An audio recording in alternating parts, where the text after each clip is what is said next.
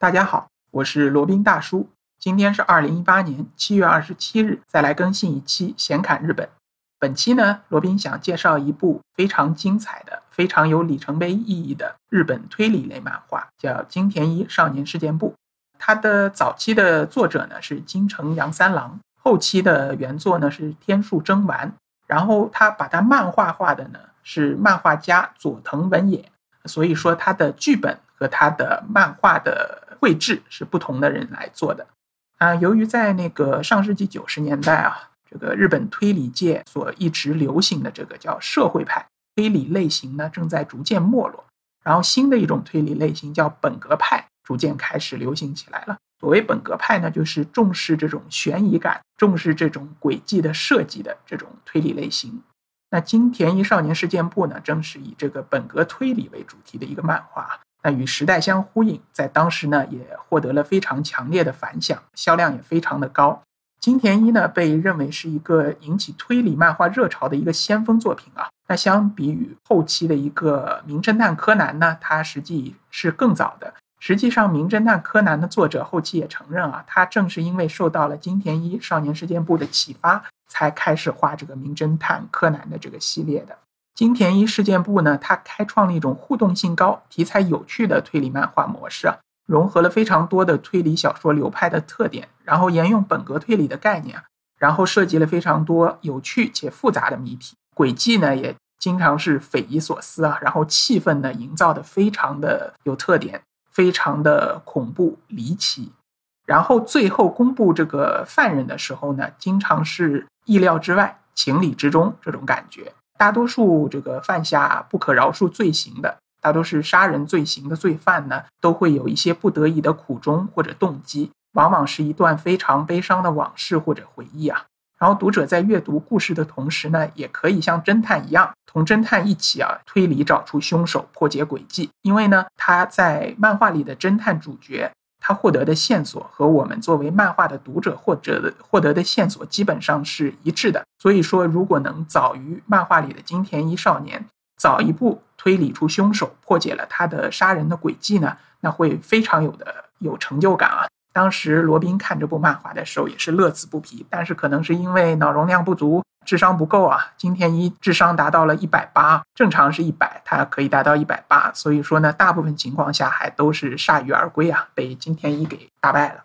他的主角呢，就是名侦探金田一耕助的外孙，叫金田一一。那个金田一耕助呢，他也是另一部非常著名的呃推理侦探小说的主角，但是呢，这个实际和这个作者是不是同一个人？然后只是用了金田一耕助这么一个。应该是爷爷吧，他爷爷的一个一个名头啊。然后主角金田一，他的名字叫金田一一，金田一是姓，一是名，就日文的读音叫 Kindai Jihajime。然后他的口头禅就是赌上我爷爷的名声，我也要破获这起案件，我也要破获这个诡计，我也要抓住这个杀人犯。主角就是金田一一，然后他还有一个青梅竹马的这个女朋友叫七濑美雪。然后还有一个警视厅的朋友叫剑池剑池警部，然后另外一位和他亦敌亦友，也不算敌吧，就是作为一个情敌，潜在的情敌及潜在的竞争对手，也是一个生活当中的朋友。明智警视运用高超的一个推理能力啊，解决遇到的各种的困难的案件。然后金田一也有非常多的这个命中的对手啊，就比如说像这个。魔术师高远遥一，他就有不逊于金田一的智商，然后犯下了屡屡的罪行。因为他本人是魔术师嘛，所以各种诡计也非常的难以拆穿。和金田一有多次的交手，呃，个人觉得这个他们交手的这些事件呢是非常非常精彩的。由于这个金田一漫画它的影响非常大，后期也把它做了一个真人化呢，又掀起了另一个高峰。它的真人化的主演呢是由唐本刚主演的，唐本刚大家。可能可能了解的不多，但在当时可以说是一个非常红的一个明星。然后把他的真人化以后呢，虽然他的情节是基本上是按照漫画里的来改编的，大家也基本都知道里面的凶手是谁，但是呢，他的各种拍摄技巧的运用啊，也是非常的娴熟。再看一遍，绝对没有那种这个老调重弹，或者说看以前的这些杀人轨迹或者杀人技法呢，不会有。感觉很无聊的这种情况。所以说呢，我对于这个真人化的电视剧和那个漫画以及后期改编的动画呢，都非常喜欢看。金田一这个系列啊，累计发行量已经超过了九千万册啊，日本一共也就两亿多人吧。一亿多还是两亿多，然后它累计的漫画的发行量超过九千万册，可以说是一个非常受欢迎、非常受热呃非常受追捧的一个漫画。那说说罗宾当时怎么怎么看上这个漫画的吧？当时记得应该是大学吧，大学里大家都知道比较无聊，上完课以后也懒得去自习，然后就在寝室里面百无聊赖。这时候呢，一位比较喜欢看漫画的同学，然后正好接了一堆漫画书进来了。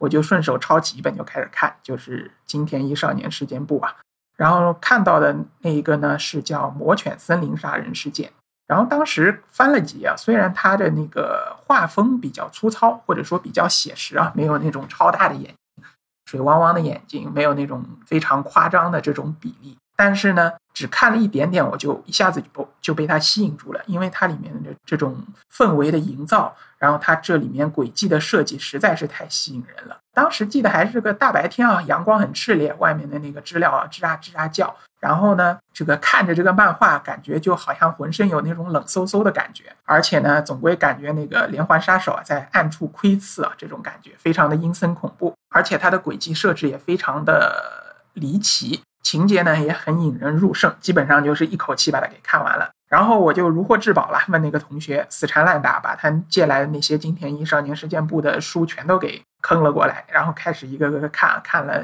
一两个礼拜，基本上全看完了。当时感觉就非常非常的这个受震动啊，因为以前从来没有看过类似的这样的推理类漫画，以前最多也就看这个福尔摩斯啊，还有阿加莎克里斯蒂的那些波洛的系列，都是文字类的书籍。这种推理类的漫画又是一种完全不一样的这种感觉了。纵观整套漫画呢，这个作者啊，极力想描绘出一种完美犯罪的一种一种轨迹啊。那就像这个里面的那位杀人魔术师叫高远遥一他所说的，就算是犯罪呢，如果达到了这个精致完美的一种境界，依然可以称之为艺术。所以说呢，里面的这种完美完美主义者的罪犯呢，处心积虑的想把这种犯罪啊演绎成一种艺术。这就给我这个当时小小的心灵留下了非常深刻的印象啊。然后非常多的日本的推理小说呢，都对这种犯罪的艺术津津乐道，他们都非常乐于去设计这种完美的犯罪。所谓完美的犯罪呢，就是没有任何的破绽留下，让这个侦探入手或者让警察入手是找不到任何线索或者破绽的。基本上就表现为这种密室杀人事件啊。举例来说，密室杀人事件就什么意思呢？就是被害人就死在一个密室里面，所有的门窗都是从内反锁的，看似没有任何外力入侵的痕迹，也没有可能罪犯从外面进去把被害人杀死以后再逃走的这个路径。这就是一种所谓的完美犯罪。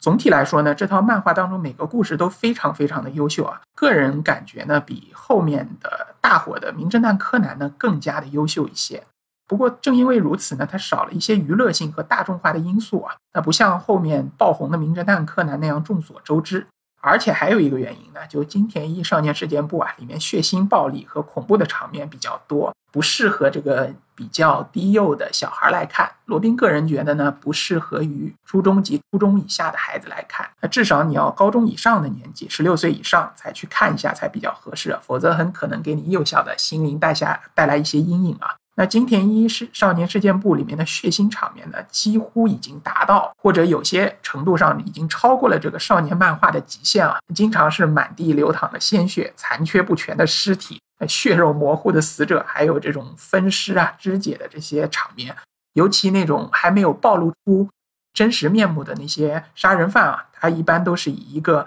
黑乎乎的一个脸来代替。就会让你产生一种非常恐怖、非常阴森的感觉啊！所以，即使在当时大学的时候看这部漫画的时候，也会看得心里发毛。不过后来呢，随着这个阅读量的增加啊，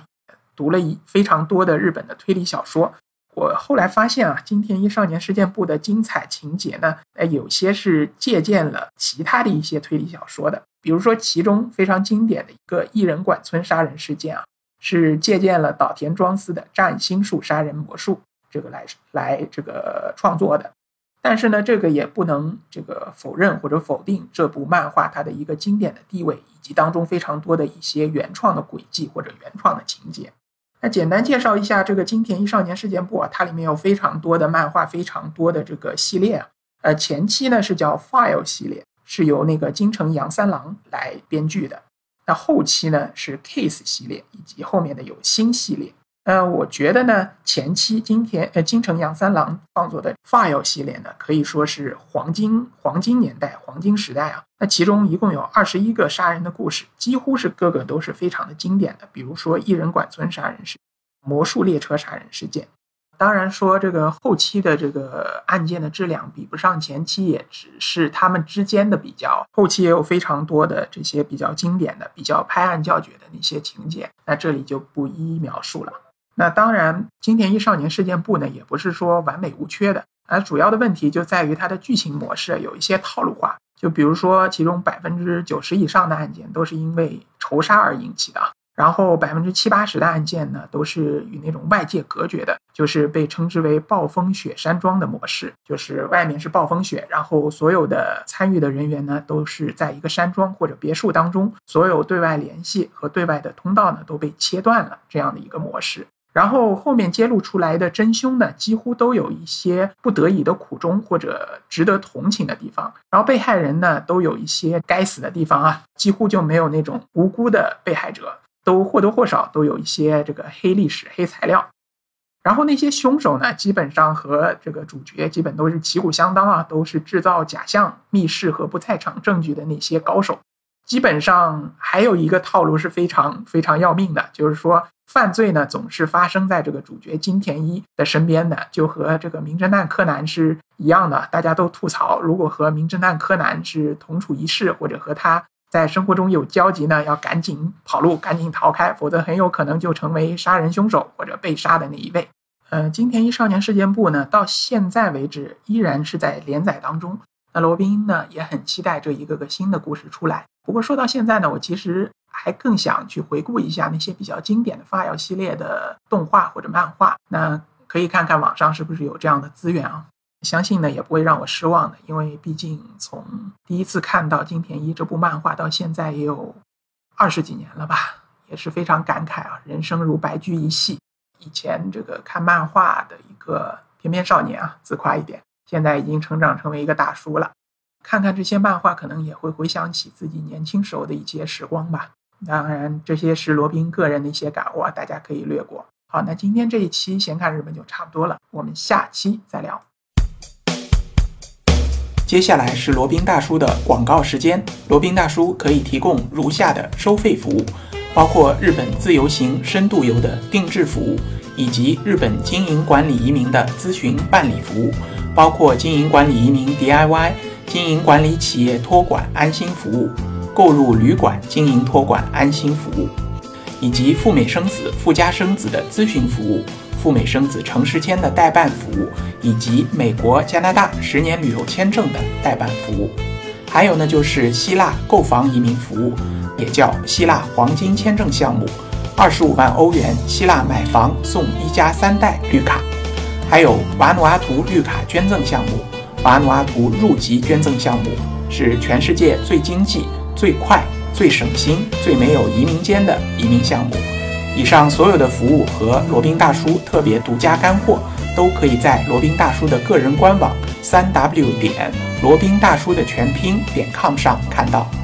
您也可以添加微信八二七四七九七零八二七四七九七零，向罗宾大叔本尊咨询服务详情。添加时，请注明获知微信号的渠道和咨询的内容。谢谢大家。